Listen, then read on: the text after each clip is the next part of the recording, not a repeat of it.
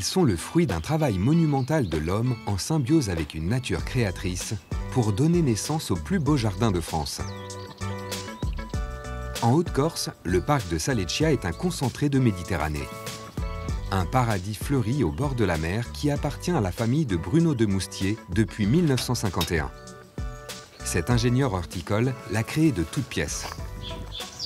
Je fais une cuvette d'arrosage. Je passe la terre autour de la motte. Aujourd'hui encore, à 85 ans, il y travaille tous les jours. C'est une zone, euh, un coin magique, qui, est, qui est resté surtout vierge, un peu grâce à nous, puisqu'il y a eu euh, des projets de, lotissement très importants. Il y avait 180 villas prévues sur ce terrain. Et il y avait un centre commercial sur la plage avec un immense parking. En le classant zone agricole dans les années 60, la famille sauve le terrain des promoteurs qui menaçaient les oliviers centenaires. Mais en 1974, le feu va tout détruire. Un terrible incendie dévaste la Haute-Corse.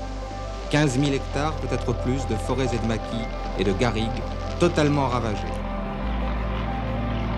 Des traces subsistent, comme ces souches d'oliviers calcinés. Ça, a tout ravagé pratiquement, hein. puisque sur 1200 oliviers, il en est resté 20. Et de voir disparaître des arbres comme ça, puis on sait que c'est vraiment irrémédiable, hein. euh, on ne les reverra pas, et même euh, nombreuses générations ne les reverront pas. Pendant 25 ans, Bruno nettoie, greffe, replante. Et du chaos jaillit la beauté. 7 hectares de plantes, d'arbres méditerranéens et de fleurs éblouissantes. Un Éden sur lequel veille désormais Isabelle, la fille de Bruno. C'est un, lieu où on venait déjà quand j'étais petite en famille. On, a fait beaucoup de fêtes de famille ici, à, à Saleccia.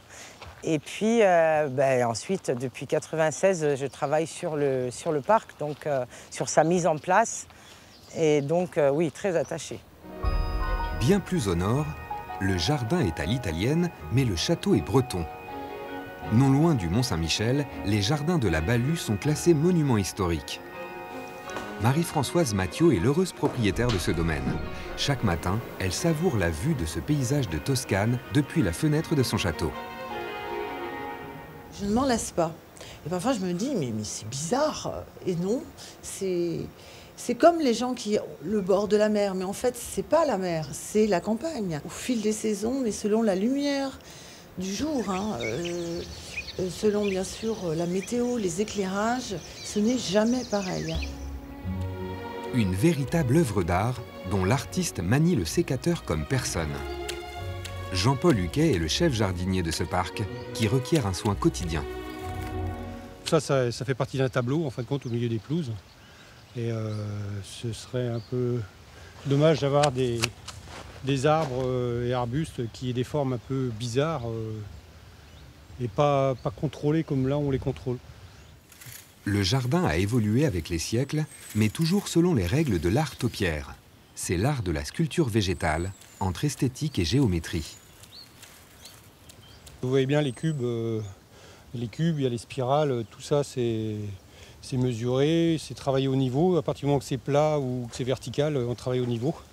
Et autrement, ben, on a des, comment, des astuces. Euh, donc, euh, comme euh, ici, là, ce bout de bambou pour nous donner le centre. Après, il faut se reculer aussi pour voir l'effet que ça donne, parce qu'il y a quand même l'œil qui est là pour, pour corriger. Chaque année, 7000 touristes prennent plaisir à se perdre dans les splendides allées de ce parc. Dans le sud de la France, à la pointe du Cap d'Antibes, trône la Villa Helen Rock, une luxueuse demeure de la fin du 19e siècle, bâtie sur les plans de l'architecte de l'Opéra Garnier, mais célèbre surtout pour son écrin de fleurs, une roseraie façon parterre de stars. Celle-ci, c'est la princesse de Monaco. Donc vous voyez, elle est à la fois élégante, belle, raffinée. À côté de la princesse de Monaco, vous avez la rose Philippe Noiret. C'était quelqu'un de fort. Lorsqu'il arrivait, il euh, crevait littéralement l'écran, comme cet ensemble. Des jardins qui font la réputation de la Villa Rock, avec une oliveraie et une vue imprenable sur la baie des milliardaires. Un parc de 11 hectares qui se visite gratuitement. Mais cela n'a pas toujours été le cas.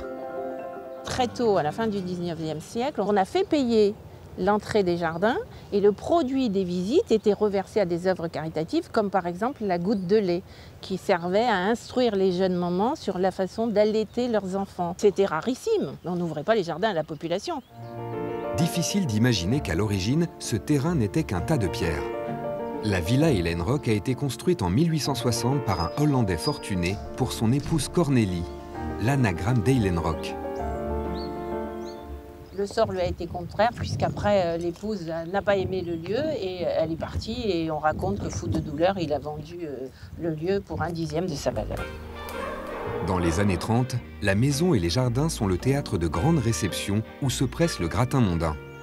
Puis en 1982, la propriétaire fait don Rock à la ville d'Antibes à une seule condition que la roseraie reste ouverte au public et à tous les amoureux des plus beaux jardins de France.